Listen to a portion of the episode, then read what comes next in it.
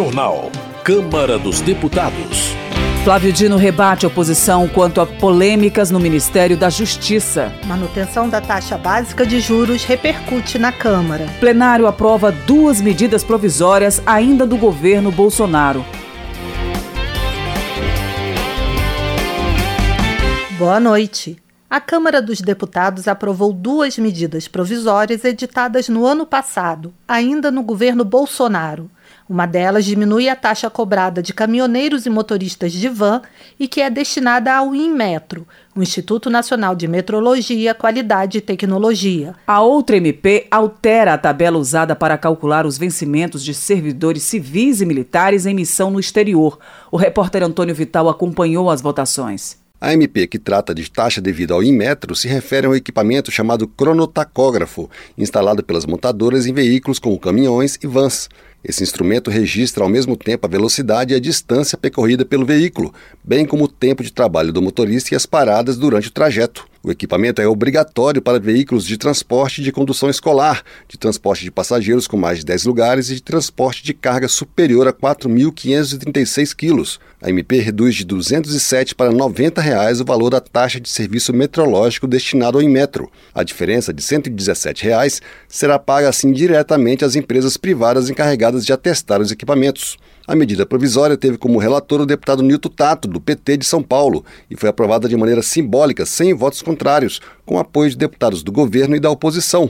Para o deputado Bibo Nunes, do PL do Rio Grande do Sul, qualquer redução de encargos deve ser apoiada. Sou totalmente favorável a essas medidas de redução dos valores cobrados de empresários, empreendedores que de fato merecem uma redução. A deputada Érica Cocai, do PT do Distrito Federal, foi na mesma linha. Houve uma diminuição do custo operacional. Nada mais justo, portanto, que se diminua a taxa, para que você possa beneficiar os consumidores, seja os consumidores, empresas ou autônomos, os caminhoneiros, aqueles que dirigem vans, que fazem serviços e que são fundamentais para assegurar o direito de ir e vir. A segunda medida provisória altera a tabela dos chamados fatores de conversão usados para calcular os vencimentos do pessoal civil e militar a serviço do Brasil no exterior. A MP incluiu cidades onde o Brasil abriu representações diplomáticas em 2021 e 2022, como Orlando, nos Estados Unidos, e Marsella, na França. A medida provisória teve como relator o deputado Dagoberto Nogueira, do PSDB de Mato Grosso do Sul,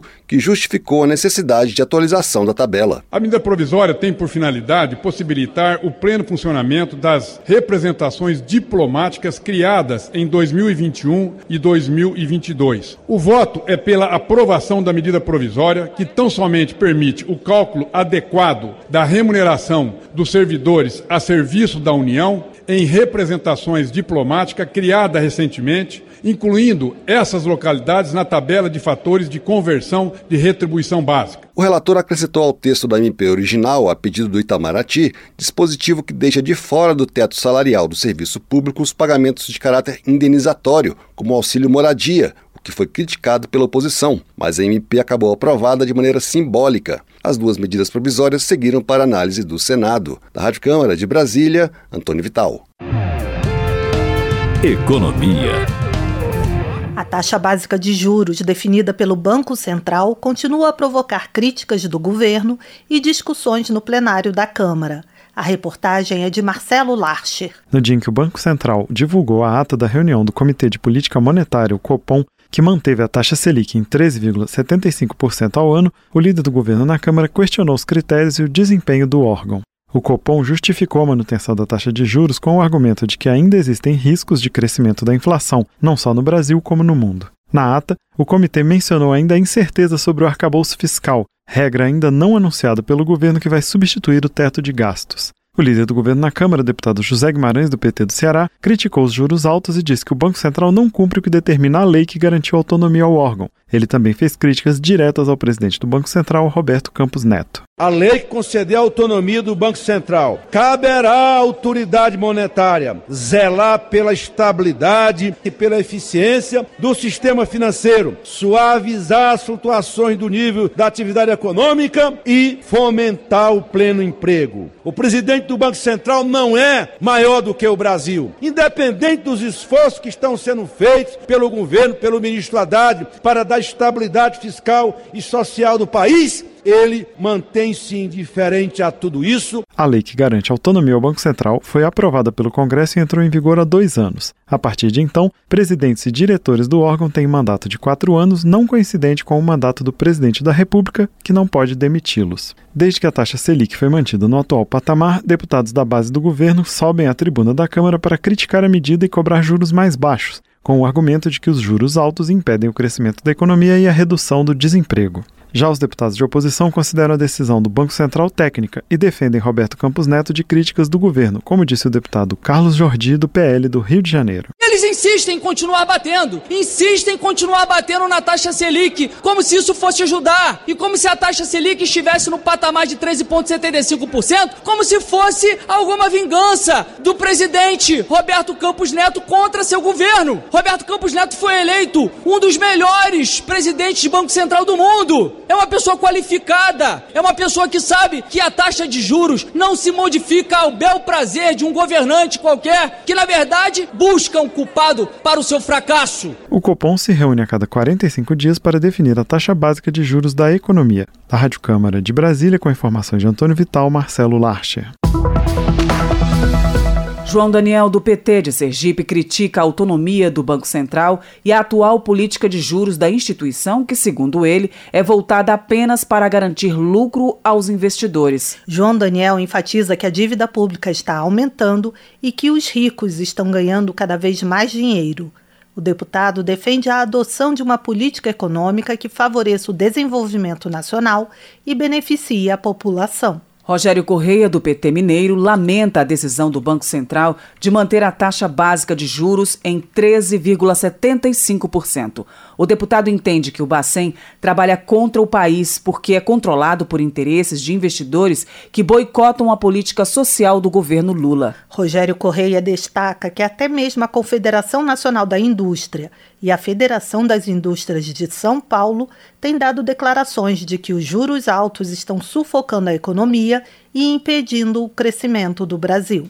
Jorge Guetem, do PL de Santa Catarina, também critica o Comitê de Política Monetária do Banco Central pela manutenção da taxa Selic em 13,75% ao ano, considerada alta pelo parlamentar. Jorge Guetem afirma que os juros elevados prejudicam a população e a economia do país, aumentando o número de desempregados e os pedidos de falência. Valmir Assunção, do PT da Bahia, critica o Banco Central por manter a taxa de juros alta, mesmo com a inflação em declínio. O deputado sugere que o Congresso Nacional tome uma atitude imediata em relação ao presidente da instituição, Roberto Campos Neto. Valmir Assunção também parabeniza Flávio Dino por sua presença em reunião da Comissão de Constituição e Justiça. O deputado reitera que é com o perfil de pessoas como o ministro que o Brasil poderá fazer política pública, criar oportunidades para o povo e diminuir a desigualdade social. Já Luiz Lima, do PL do Rio de Janeiro, reitera apoio ao presidente do Banco Central e à autonomia da instituição. O deputado argumenta que manter os juros altos é uma estratégia que vem sendo usada em países da Europa para conter a inflação. Luiz Lima chama o governo federal de irresponsável por não se preocupar com o gasto público e por defender a saída do presidente do Bacen, Roberto Campos Neto, reconhecido recentemente como um dos melhores do G20 no combate à inflação. Justiça. Pedro Czai, do PT de Santa Catarina, avalia que o depoimento dado pelo advogado Rodrigo Tacla Duran à Justiça do Paraná prova que a Operação Lava Jato tinha um terceiro objetivo: o enriquecimento do ex-juiz Sérgio Moro e de outros que participaram da força-tarefa. De acordo com Pedro Kizai, os outros dois objetivos da Lava Jato eram destruir as maiores empresas do Brasil, beneficiando empresas estrangeiras, e impedir que Lula ganhasse as eleições de 2018. Helder Salomão, do PT do Espírito Santo, pede que sejam investigadas denúncias feitas pelo ex-advogado da Odebrecht, Tacla Duran, contra o senador Sérgio Moro e o deputado Deltan Dallagnol, quando atuavam na Operação Lava Jato. Helder Salomão afirma que as acusações, que incluem o crime de extorsão, comprovam que integrantes da Força Tarefa de Curitiba perseguiam aqueles que não se alinhavam a ela. Ao citar a realização da Marcha dos Prefeitos, delegado Marcelo Freitas, do União de Minas Gerais, ressalta o papel fundamental dos municípios na articulação com o Parlamento e o Poder Executivo para garantir recursos públicos que beneficiem a população. Delegado Marcelo Freitas anuncia que nos primeiros meses de 2023, mais de 56 milhões de reais em emendas parlamentares individuais, de bancada e de comissão foram destinados a cidades de Minas Gerais, especialmente do norte do estado. Nilton Tato, do PT de São Paulo, presta solidariedade aos familiares de alunos, professores e funcionários da Escola Tomásia Montoro, em São Paulo, especialmente a família da professora Elizabeth Tenreiro, morta a facadas por um estudante de 13 anos. Nilton Tato afirma que o incentivo ao uso de armas por autoridades públicas leva a situações chocantes, como a matança de animais silvestres e a violência dentro de escolas. Ele defende a adoção de medidas para controlar a venda de armas e acabar com os clubes de caça. Agora a Rádio Câmara Brasília também está na TV aberta digital. No canal de multiprogramação da TV Câmara, você pode sintonizar e ouvir a rádio 24 horas por dia. Acesse o menu principal do controle da sua TV e procure Sintonia Automática de Canais. Não encontrou? Mande um WhatsApp pra gente. 61 99978 9080. Nós ajudamos você. TV Câmara e Rádio Câmara Brasília. Juntas, nós somos a sua sintonia.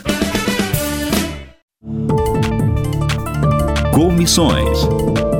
Flávio Dino rebateu os questionamentos da oposição quanto a polêmicas no Ministério da Justiça em audiência pública na Comissão de Constituição e Justiça. O repórter José Carlos Oliveira acompanhou a vinda do ministro à CCJ. Ataques antidemocráticos de 8 de janeiro, repressão à quadrilha que planejava mortes de autoridades, política de controle de armas e visita ao complexo de favelas da Maré dominaram a audiência com o ministro da Justiça e Segurança Pública, Flávio Dino, na Comissão de Constituição e Justiça da Câmara.